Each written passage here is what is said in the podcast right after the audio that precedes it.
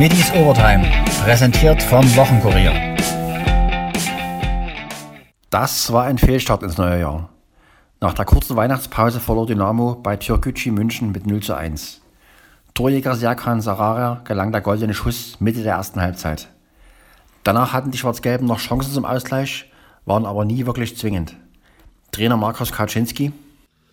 Haben eigentlich die Kontrolle über das ganze Spiel. Erste Halbzeit ähm, haben wir viele so halbe Angriffe, wo es ganz ordentlich ist, aber der letzte Zug zum Tor gefehlt hat, sind dann unachtsam in einer Situation, die man besser klären kann, wo wir einen Ball verlieren, in eine Umschaltaktion geraten, äh, die Sarah dann gut nutzt und dann liegen wir zurück.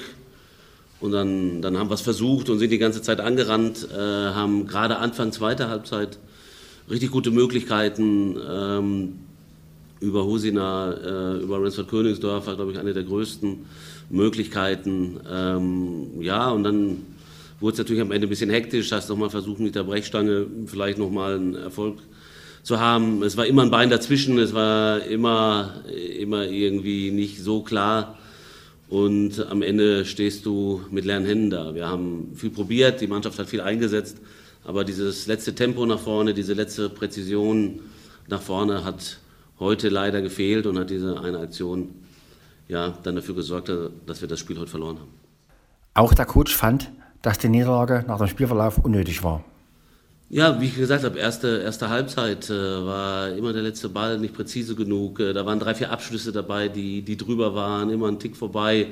Die letzte Präzision gefehlt. Äh, zweite Halbzeit hast du nochmal mehr Tempo aufgenommen sind wir nochmal gefährlicher über den Flügel gekommen, haben gute Möglichkeiten gehabt über Hosina und über Königsdorfer. Da hat dieses Quäntchen Glück vielleicht gefehlt, was wir in den letzten Wochen äh, hatten.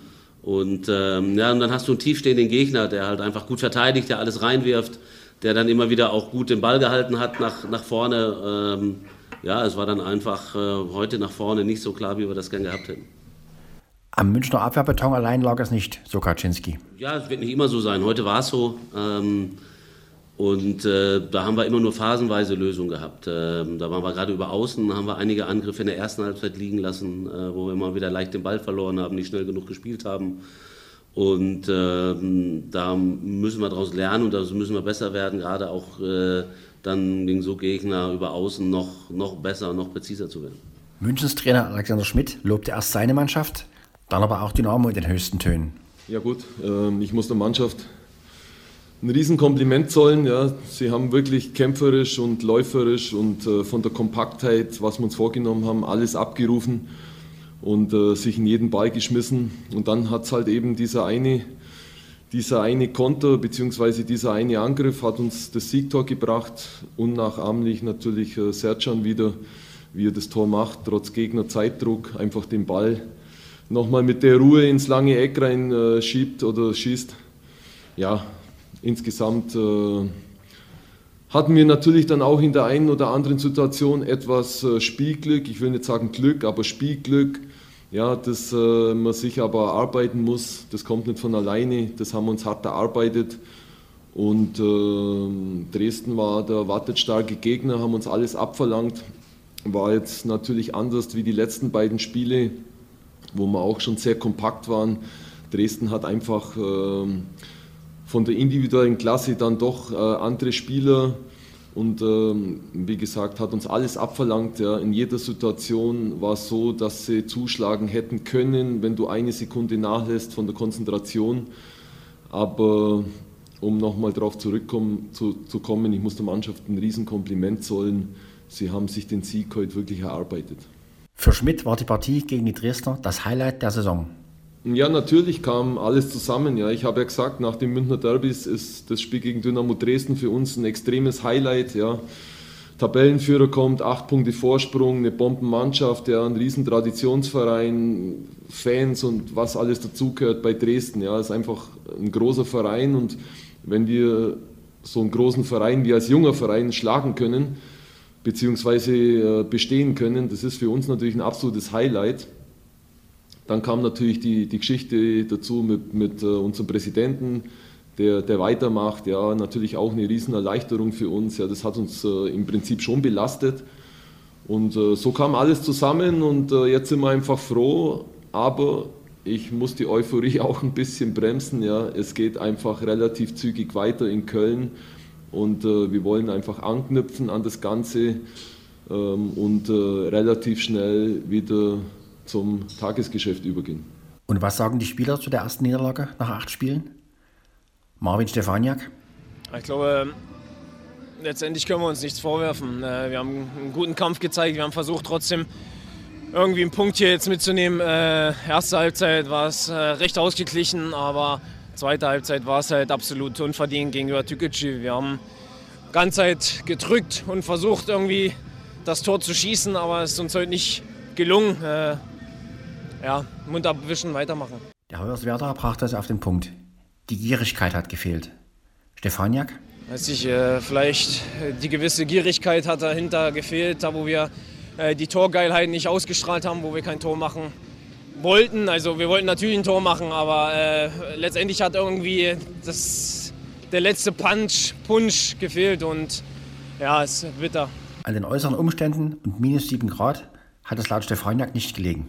Ich glaube, wenn man auf dem Platz steht, ist es recht äh, gut zu kompressieren, ähm, da wo wir letztendlich nicht so uns kalt ist. Äh, wir haben ähm, kalte Füße auch, aber wir versuchen trotzdem letztendlich das Beste draus zu machen. Äh, man merkt es letztendlich schon, wenn man dort in der, in der kalten Luft steht und äh, vor allen Dingen aus der Halbzeit wieder rauskommt. Aber äh, sowas darf uns nicht jetzt äh, irgendwie verrückt machen oder sonst was. Wir müssen dort trotzdem unsere gewisse Leistung bringen und trotzdem weitermachen. Kämpferisch haben sich die Dynamos nichts vorzuwerfen, findet zumindest Stefaniak. Ja, ich glaube, dass wir trotzdem gekämpft haben. Wir haben trotzdem nicht jetzt gesagt, äh, komm, Kopf in Sand und wir lassen uns jetzt hier äh, abschlachten oder sonst was. Wir haben trotzdem versucht, die zweite Halbzeit unser Spiel durchzudrücken. Ich glaube, das ist auch gut gelungen. Man hat auch gesehen, dass Dükic keinen keinen Stich mehr gesehen hat. Äh, aber es war dann letztendlich bitter, dass wir kein Tor gemacht haben. Und das Positive, was wir daraus ziehen können, ist, dass wir trotzdem gekämpft haben, versucht haben, als Mannschaft zusammenzuhalten. Und äh, das müssen wir für die nächste Woche mitnehmen. Routinier Janik Stark freute sich über die Kontrolle seiner Elf über das Spiel, weiß aber auch, dass das am Ende keine Punkte gebracht hat. Äh, ja, ist gerade schwer zu analysieren, finde ich. Vom Gefühl haben wir kein schlechtes Spiel gemacht. Äh, ich fand, wir hatten eine gute Kontrolle. Ähm, ja, leider irgendwie nicht so ganz zwingende Chancen erspielt. Nach vorne so die letzte Durchschlagskraft gefehlt. Ähm, ja, trotzdem glaube ich, wie gesagt, wir hatten eine gute Kontrolle, haben glaube ich auch von, von München, jetzt ist mir nichts im Sinn, wo wir was Gefährliches zugelassen haben. Äh, ja, das Tor begünstigen wir im Prinzip auch. Ähm, ja, ist natürlich bitter, dass wir heute mit null Punkten heimfahren. Aber ich glaube, die Leistung war jetzt nicht so schlecht. Ähm, wir hätten mindestens einen Punkt verdient gehabt. Und ja, jetzt müssen wir halt den Mund abputzen und am Samstag geht es dann weiter. Die Chancen zu Dresdner Toren, vor allem durch Philipp Hosiner, waren da. Aber die Präzision fehlte. Janik Stark. Ja, wir waren einfach nicht präzise genug. Ich glaube schon in der Entstehung. Dann auch, wenn wir zu Abschlüssen gekommen sind, ähm, ja, sind die oft am Tor vorbeigeflogen. Äh, bisschen die Ruhe gefehlt vielleicht. Ähm, ja, wie gesagt, schwer zu, schwer zu analysieren. Ich muss, wir werden jetzt morgen wahrscheinlich noch mal Bilder sehen, dann wird man das Ganze noch mal besser sehen. Aber ähm, ja, es ist jetzt schwer zu sagen, woran es jetzt direkt gelegen hat. Trotz der Niederlage kann man laut Stark auf diese Leistung aufbauen. Am Sonnabend kommt mit Wiesbaden ein unangenehmer Gegner ins Rudolf-Farbe-Stadion.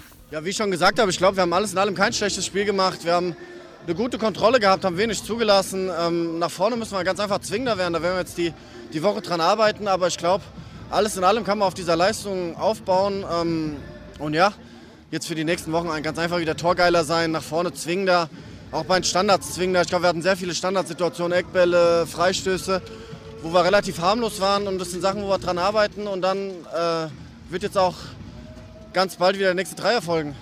Auch bei den Eislöwen hängt der Haussegen schief. Zwei Auswärtspleiten und erst den zweiten Saisonsieg gab es binnen sechs Tagen. Trainer Andreas Brockmann nach dem 1 zu 5 in Freiburg?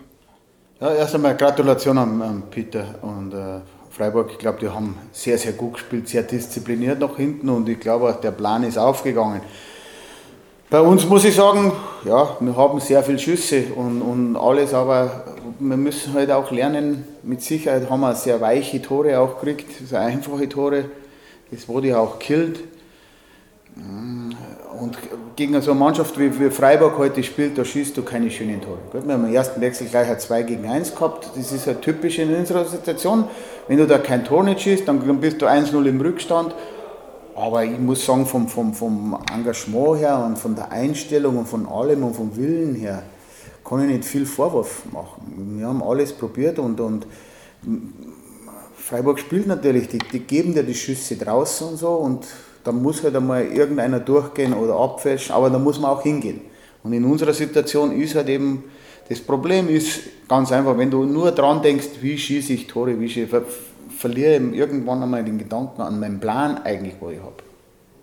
Der Plan ist immer, ich muss immer meinen mein Job machen, ich kein Tor kriegen, wir wollen offensiv Druck machen und die ganzen Sachen, auch wenn du 1-0 hinten bist. Ich glaube, die Mannschaft hat sehr, sehr gut reagiert.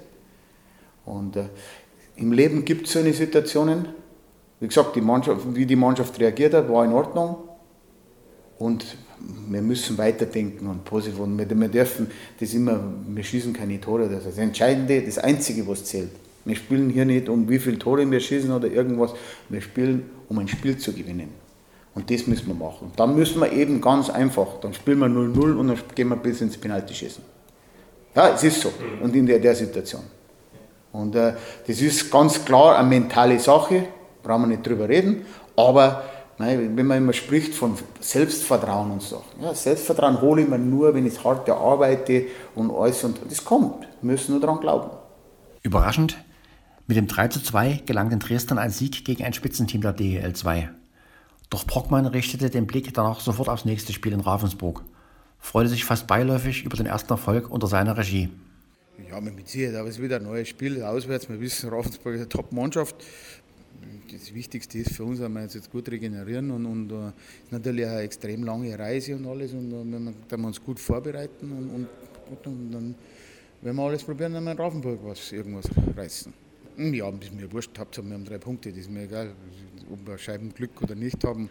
Wenn wir drei Punkte machen, ist mir das wurscht. Nein, die Jungs haben hart gearbeitet, haben sie es jetzt verdient, weil, wie gesagt, ich bin jetzt seit 14 Tagen hier und die, die ziehen sehr gut mit und arbeiten hart und versuchen alles. Und Ein schwarzes erstes Drittel erlebt die Eislöwen in Ravensburg. 1 zu 5. Am Ende rutschten sie mit 3 zu 6 vom Eis. Trainer Andreas Brockmann. Meine Mannschaft kritisieren im ersten Drittel, weil wenn du überhaupt nicht bereit bist, gibt es auch keine Ausrede, nicht eine lange Busfahrt oder was immer. Wir haben gewusst, der Ravensburg hat sechs Spiele hintereinander verloren, die hart kommen und wir waren einfach nicht bereit. Ich kann Ihnen auch sagen, es war Pech, ersten vier Schüsse, vier Tore.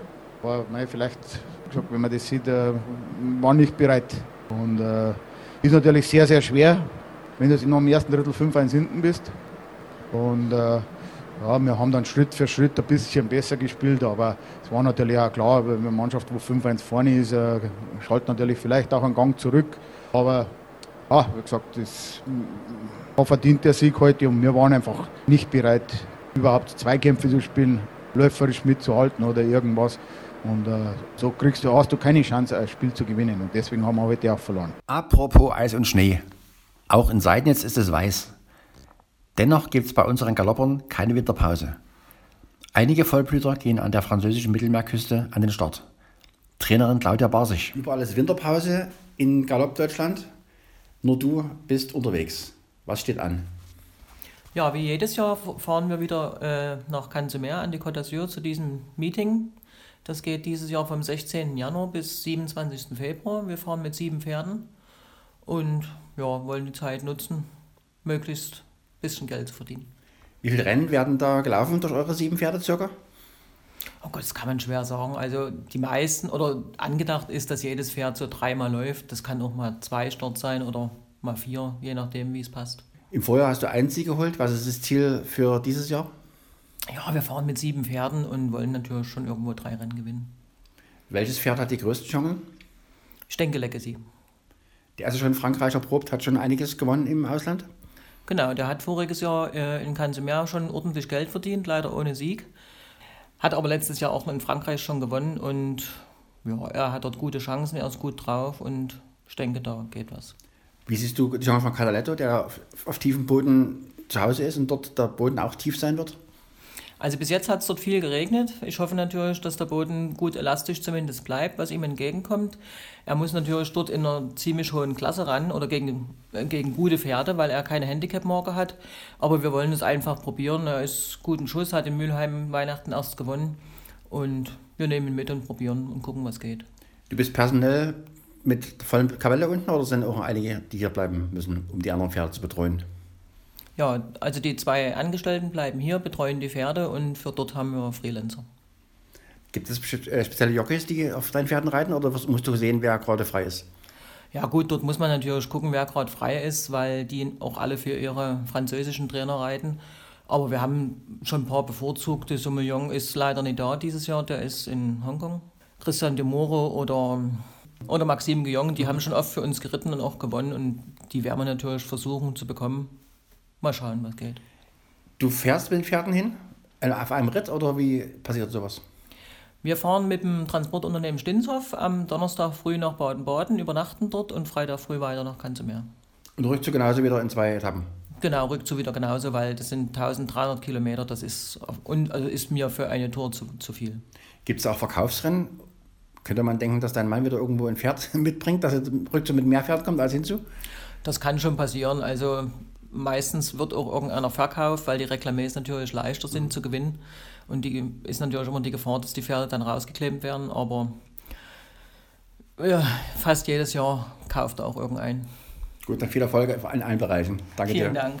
Erstmals in Kansomer sattelt Stefan Richter einige seiner Schützlinge. Seine rechte Hand Heike Froburg berichtet. Mit wie vielen Pferden ist euer Stall in Cannes am Start? Äh, ja, wir nehmen aktuell vier Pferde mit. Und es könnte sogar sein, dass dort das eine oder andere Pferd noch gekauft wird in Cannes. Wie viel werden die, in wie vielen Rennen werden die starten? Oh, das kann ich jetzt noch nicht sagen, weil ich die Ausschreibung so genau nicht kenne. Aber ich denke mal, dass auf alle Fälle jeder äh, zwei, drei Starts bekommt. Mit welcher Zielstellung? Jedes Pferd soll ein Rennen gewinnen oder was ist das grobe Ziel? Na gut, ich sage, es ist der erste Versuch, die, äh, der starten kann. Und man muss einfach sehen, ob die Pferde mit dem Polytrack zurechtkommen. Und ja, wir hoffen schon, dass wir zumindest ein, zwei Erfolge mitbringen. Was ist Ihre größte Hoffnung, welches Pferd? Ich denke, der Rainbow. Daumen drücken heißt es also in den nächsten Wochen für die Dresdner Vierbeiner, genau wie für die Dynamos, die Eislöwen und die DSC Schmetterlinge, die am Sonntag in Münster ins neue Jahr starten.